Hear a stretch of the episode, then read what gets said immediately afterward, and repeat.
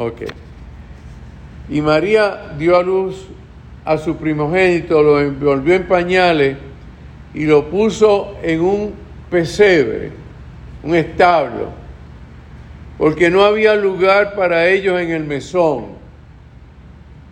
Los que han estado en Estados Unidos, hay unos pequeños moteles, ¿verdad? Porque depende de los presupuestos.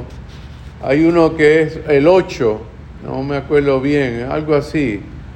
Eh, lo que llamamos en puertorriqueño barato. Así que no había lugar para ellos en el mesón y por lo tanto tuvieron que irse a un pesebre. Vamos a ponerlo en tiempos modernos. No había lugar para ellos en el Hotel Marriott y tuvieron que irse a el, el mesón de Felipe, vamos a ponerlo así. Luego, dice Luca, en unos campos cercanos había unos pastores que pasaban la noche a la intemperie, pastores importantes. De pronto se les apareció un ángel del Señor y el resplandor de la gloria de Dios los llenó de luz, de modo que quedaron sobrecogidos del temor. El ángel les dijo, no tengan miedo, porque vengo a traerle una buena noticia, un evangelio, que será causa de gran alegría para todo el pueblo. En la ciudad de David les ha nacido hoy un Salvador, que es el Mesías, el Señor. Mesías quiere decir liberador en su original. Esta será la señal para que lo reconozcan. Encontrarán al niño envuelto en pañales, acostado en un pesebre. En aquel mismo instante apareció un ángel y una multitud de los otros ángeles del cielo que alababan al Señor y decían, Gloria a Dios en las alturas y paz en la tierra a los hombres y las mujeres, añado, que gozan de su favor. Luego los ángeles volvieron al cielo y los pastores se decían unos a otros, vamos a Belén a ver eso que ha sucedido, que el Señor nos ha dado a conocer. Fueron a toda prisa y encontraron a María y a José y a recién nacido acostado en un pesebre. Al verlo, contaron todo lo que el ángel les había dicho acerca del niño, y todos cuantos escuchaban a los pastores se quedaban asombrados de lo que decían. María, por su parte, guardaba todas estas cosas, meditándolo en lo íntimo de su corazón. Los pastores se volvieron dando gloria a Dios y abandonándolo por lo que y alabándolo por lo que habían visto y oído, pues todo había sucedido tal y como se les había anunciado. Evangelio según San Lucas. Mateo, más breve. Mateo, mientras yo leo esto, hermano, trasládese, al, trasládese todos estos siglos hasta el pesebre de Belén. Imagínese que usted es uno de esos pastores que está allí en ese lugar. Mateo dice, el nacimiento de Jesús, el Mesías, fue así. María, su madre, estaba prometida en matrimonio con José. Pero antes de convivir con él quedó embarazada por la acción del Espíritu Santo. José, su esposo, era un hombre justo. No quiso denunciarla públicamente, sino que decidió separarse de ella de manera discreta. Estaba pensando en esto cuando un ángel del Señor se le apareció en sueño y le dijo, José, descendiente de David, no tengas reparo en convivir con María, tu esposa pues el Hijo que ha concebido es por la acción del Espíritu Santo. Cuando dé a luz su Hijo, tú le pondrás por nombre Jesús, Yeshua, porque Él salvará a su pueblo de sus pecados, de sus injusticias, mejor dicho, ¿verdad? Todo esto sucedió en cumplimiento de lo que el Señor había dicho por medio del profeta. Ese fue el texto de Isaías que leímos, ¿verdad? Eh, una virgen quedará embarazada y dará a luz un hijo que llamará Emanuel, que significa Dios con nosotros. Cuando José despertó del sueño, hizo lo que el ángel del Señor le había ordenado, recibió en casa a María su esposa, y hay una nota editorial realmente, dice el versículo 25, que María se mantuvo en la tradición católica romana, eh, incólume y pura.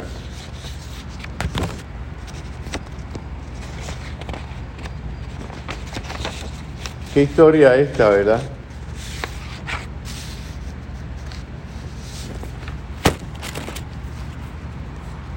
¿Qué historia?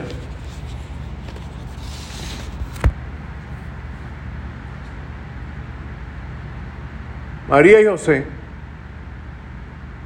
María y José.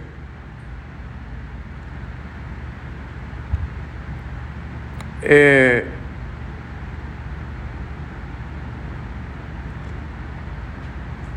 iban a, pasar por el censo y estaban bajando, digo yo, bajando de las colinas de Nazaret, que estaba en Palestina. Y Nazaret era una urbanización, una aldea donde estaban etiqueteados como que no era gente de alta reputación. Vean que el nacimiento de Jesús es bien radical. Nosotros lo vemos muy lindo acá, muy, ¿verdad? Muy bucólicamente, muy hermosamente. Pero el nacimiento de Jesús es muy particular. Así que, obviamente, venían de Nazaret, si venían de Nazaret eran gente pobre, humilde, eran artesanos y campesinos del área del Mediterráneo que usualmente eran gente pobre. Y el imperio romano, todo imperio tiene que tener o quiere tener o intenta tener control de la gente, por eso nos censan, ¿verdad? El censo. Y ese emperador estableció que había que hacer un censo. Y María estaba preñada. Y bajaban hacia Belén. Y María le dieron dolores de parto. En puertorriqueño eso dice las mujeres que han parido aquí, que rompió fuente, así es, rompió fuente. Y buscaron hospedaje. Gente pobre. Quiero que ustedes no, no pierdan esta perspectiva. Gente pobre. Buscaron hospedaje. pero no se le abrieron puertas porque es que siempre a los pobres del mundo no le abren las puertas. A los emigrantes del mundo les cierran las puertas. Y yo quiero que ustedes vean que el niño Jesús nació de una familia de emigrantes, porque habían emigrado a Nazaret, porque los habían sacado de Roma. A esa gente que estaba en Nazaret. Y ahora los tratan como inmigrantes. Las puertas están cerradas por ustedes porque no tienen una tarjeta American Express para pagar. Son pobres, son artesanos, campesinos. No olvide que Jesús nació en un hogar pobre, sencillo y humilde. Y como no había lugar para ellos, como todavía en el día de hoy para los emigrantes y los pobres del mundo se les cierran las puertas, a Jesús y de Nazaret, a su familia, le cerraron las puertas y tuvieron que ir a un pesebre, que es un establo, lo que equivale para nosotros. Y entonces, María tenía que parir. Los evangelios no dicen que había allí animales, pero obvio, uno lo asocia de que había animales en un establo, ¿verdad? Por eso es que ustedes ven el, el burrito, el mulito y el buey y este tipo de animar, ¿verdad? Hay un autor italiano que le rompe a uno la cabeza, se llama Giovanni Papini, y dice, la gente piensa que el establo estaba sanitizado y estaba eh, muy cuidado, pero realmente un establo en aquel tiempo era un lugar inmundo lleno de desperdicio. Allí nació Jesús de Nazaret.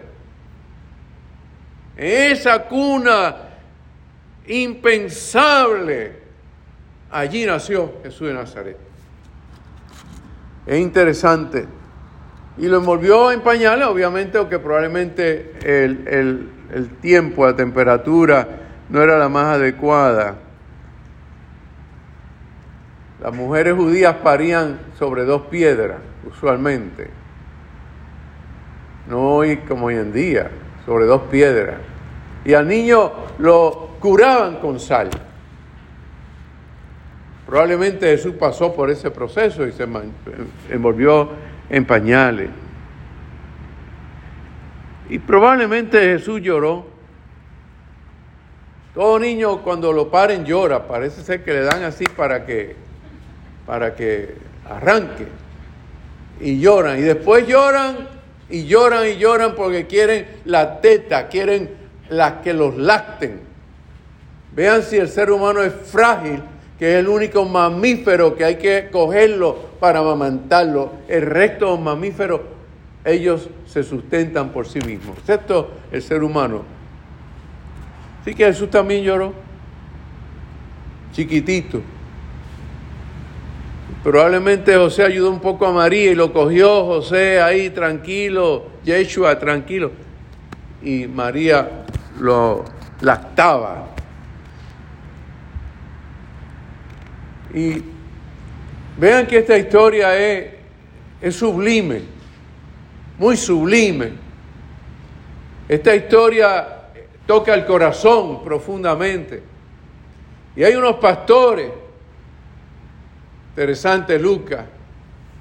Lucas dice que los pastores realmente fueron los que primero recibieron el anuncio de que Jesús iba a nacer.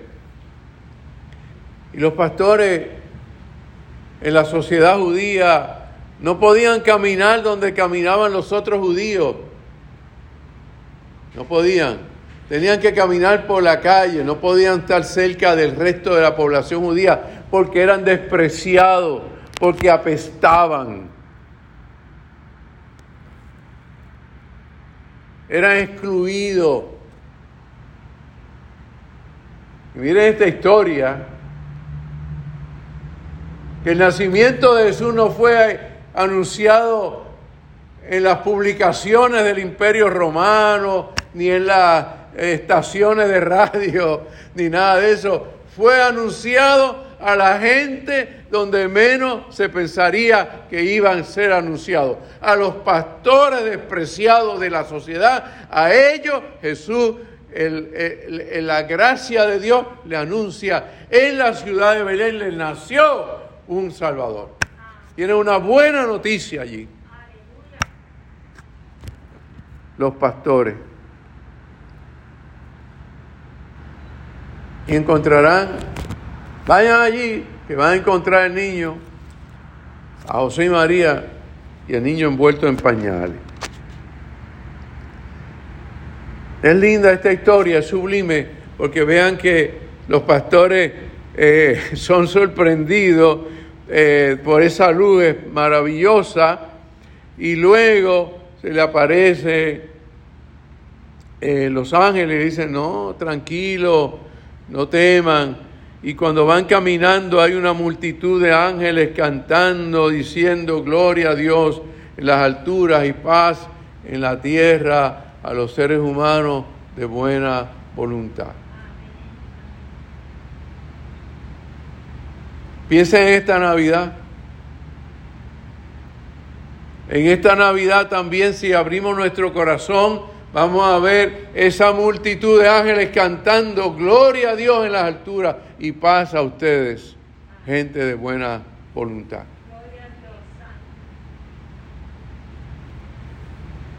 Qué lindo, ¿verdad? Y dice allí que cuando llegaron el niño estaba ahí titiritando, envuelto en pañales, en compañía de los animales.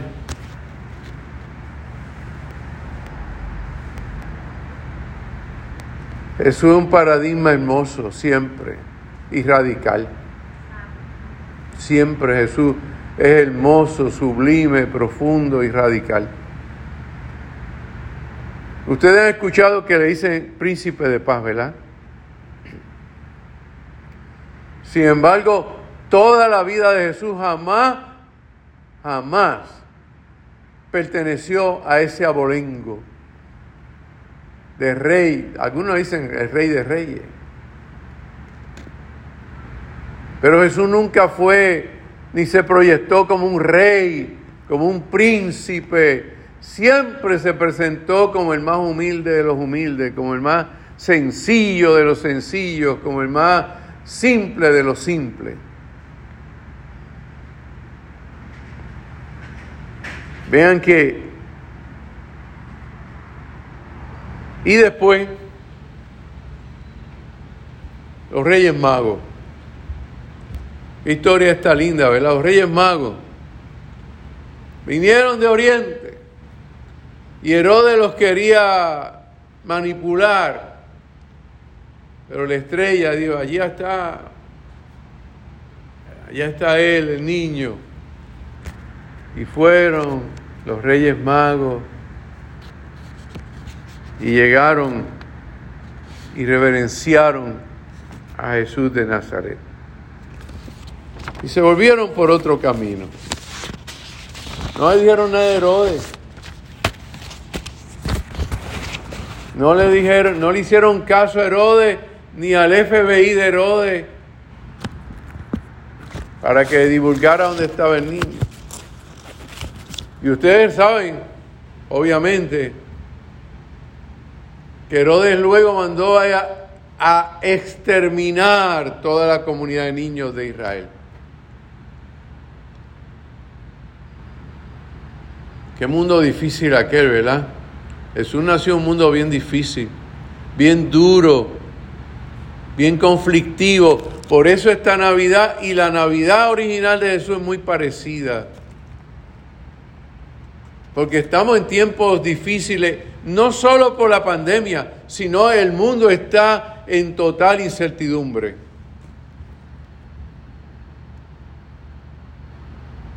Así que el mundo en que nació Jesús, es importante que nosotros como fieles eh, seguidores de Cristo tengamos claro que el mundo en que nació Jesús fue un mundo bien, bien difícil. Roma estaba llena de deambulantes en los tiempos de Jesús. Roma estaba llena de deambulantes, o que ustedes llaman sin hogar.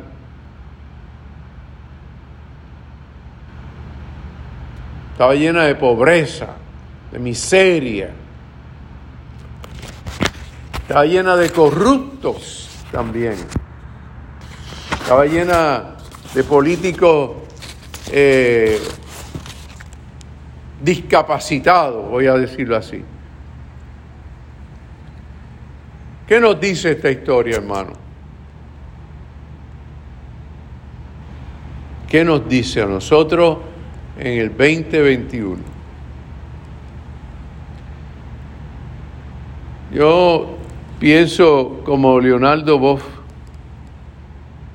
ese gran teólogo latinoamericano, cristiano profundo.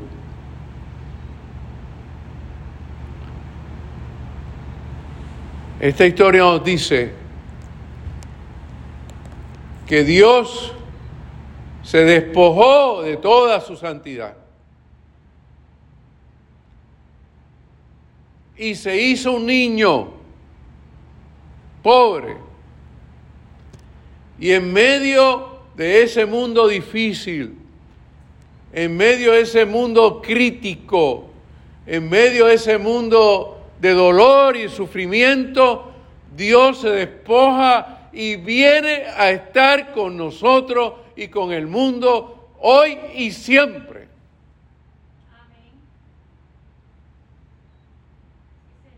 Dios entró en el mundo, se hizo parte del mundo, se identificó con el mundo, se despojó de toda su gloria y su santidad, de toda su grandeza de toda su omnipotencia, de toda su omnipresencia, de toda su omnisapiencia. Se despoja de todo eso y viene aquí al mundo. Al mundo con todos los problemas del mundo. Para acercarse a este mundo, a cada país, a cada nación, a cada persona y anunciar un evangelio, una noticia de paz, de esperanza, de justicia y de amor.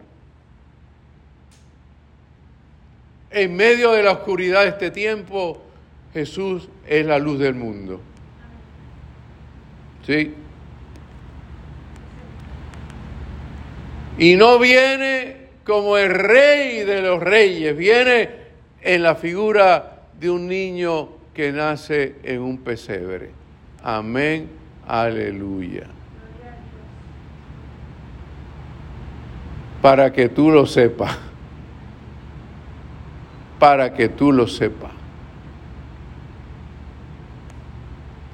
A nivel individual viene en Navidad para ser tu amigo, tu compañero, tu confidente, tu consolador, tu sanador, tu restaurador, tu liberador. Ese es el Dios que celebramos en Navidad. Decimos amén. Amén. Sí, Señor.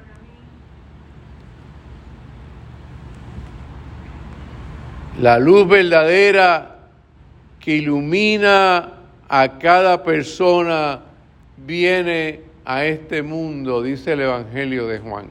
Eso es lo que celebramos en Navidad. Gloria a Dios. Gloria a Dios en lo alto. Gloria a Dios en lo alto y en la tierra paz a las mujeres y a los seres humanos de buena voluntad. Trabajemos por eso.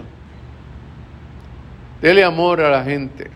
Yo le decía a ustedes al principio de esta época de Adviento que le enviaron una postal a alguien o llamaran a alguien que hace tiempo que no llamaban.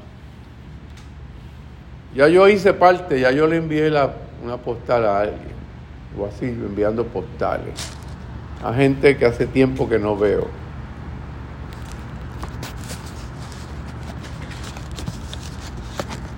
Yo sé que la gente que pide por ahí usualmente pide por una intención.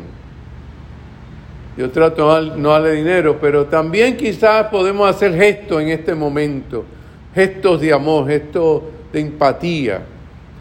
Los otros días alguien me estaba pidiendo un estacionamiento, como ustedes saben, suelen pedir. Me acordé que tenía un, un dulce de maní.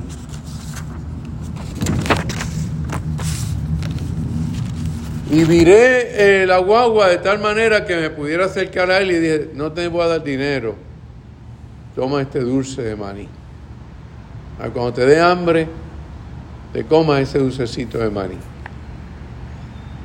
Muy simple, algo simple. Pero este mundo necesita mucho amor. En este tiempo, y en todo tiempo, pero particular en estos tiempos, necesitamos mucho amor, mucho afecto. Más que conocimiento, necesitamos sentimiento, ternura, empatía. Y Navidad es un momento para esta historia, historia bella, dura, difícil, pero bella donde Dios dice, no importa los grandes desafíos de los tiempos, vengo al mundo a sembrar amor, paz y esperanza. Que esa sea la Navidad para cada uno de ustedes, para su familia, para los que nos ven, para todos. Feliz Navidad y muchas bendiciones.